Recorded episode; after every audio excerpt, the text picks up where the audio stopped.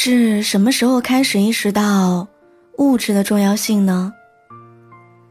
大概是某天下午，透过办公室的玻璃窗，看到外面遍布的粉色晚霞。而我也只是看了两眼，便转过身继续埋头工作的时候，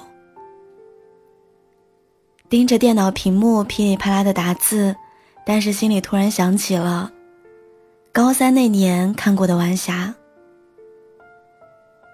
我还记得那天下午是自习课。老师让我们自己整理错题，所有人都在高度紧张的改错复习，而我却被外面的天空吸引住了。单手支着脑袋，就这样一直盯着那片晚霞，看着它由黄变红，再由红变紫，最后逐渐变黑，彻底消失。就这样看了整整一个小时。那个时候，我觉得高考、上大学、找工作都是特俗的事儿。所有人都在按部就班的往前走，所有人都在忙着追求更好的物质条件，却忘了停下来看看身边被遗忘的风景。但是到了现在这个年纪，我也不得不承认，人终究还是无法免俗的。而我们也确实到了需要更多物质的年纪。我想起来刚毕业找工作那会儿，投简历从来没有把薪资作为首要考虑因素，只要自己喜欢就好。最后找到的一份工作，月薪只有三千块，而租房就要花掉一千块。每个月不仅攒不到钱，有的时候还需要家里人补贴。吃饭从来不敢超过二十，买衣服从来不敢超过一百。就连我生病了，都要硬扛一段时间，等实在撑不下去了才去买药。那个时候为了省钱，每一回回家都要坐十几个小时的绿皮火车，从白天到黑夜再到白天，颠簸一路才到家。而那份所谓喜欢的工作，没有坚持到一年就离职了。因为在现实面前，没有物质的梦想，就如同没有地基的楼阁，都不用风吹，自己就坍塌了。所以呢，后来换工作，我就在心里反复的提醒我自己，别再那么想当然了。你总不能一直让父母等着你长大吧？我以前觉得谈钱是一件很肤浅的事儿，和恋人谈钱会显得拜金，和老板谈钱会显得很功利，和朋友谈钱会伤了很多年的感情。但是慢慢长大之后，我逐渐明白了，不管是感情还是梦想，都必须建立在一定物质基础上，否则根本坚持不下去。这并不是庸俗，而是认清现实之后的成熟。而所谓的物质，也不是必须要赚到多少钱、买多少名牌，而是要让自己拥有独自抵御风险的能力。让我们买东西的时候不至于囊中羞涩，在生病的时候不至于求人借钱，在面对爸妈的时候不至于无能为力。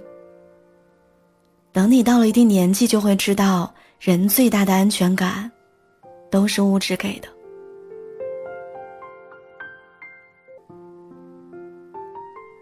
前段时间，朋友跟恋爱五年的男朋友提了分手，原因是到了谈婚论嫁的时候，发现对方一直在隐瞒自己真实的家境。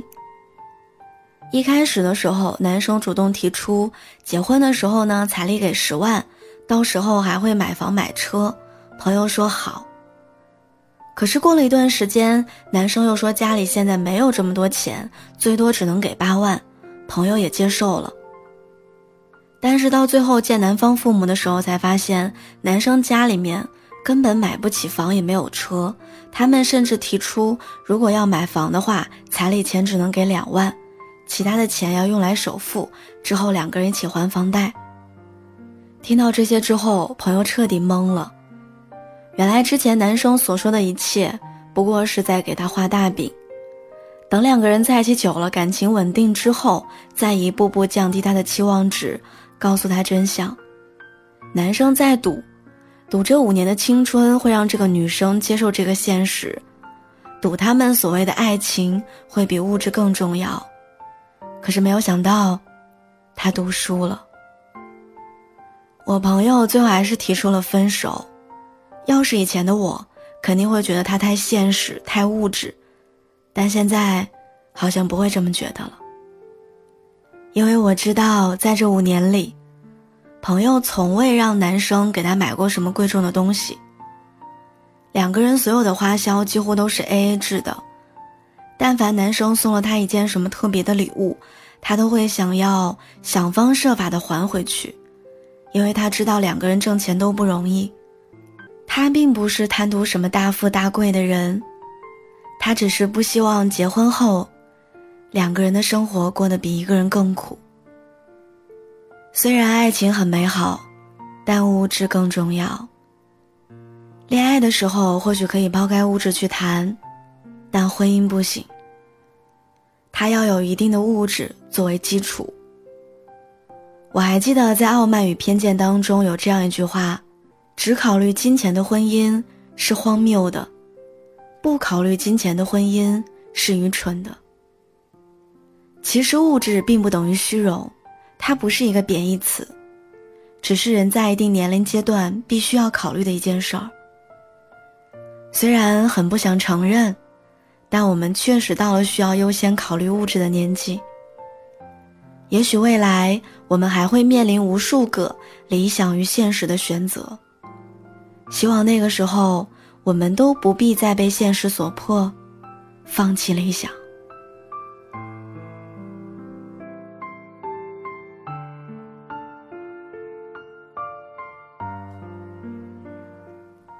亲爱的，趁我们还年轻，一定要认真努力学习，努力工作，努力赚钱。钱是一切的底气，是浪漫的基本。你能想到的，或者你想不到的浪漫的爱情，都需要钱。所以，多多付出行动去努力吧。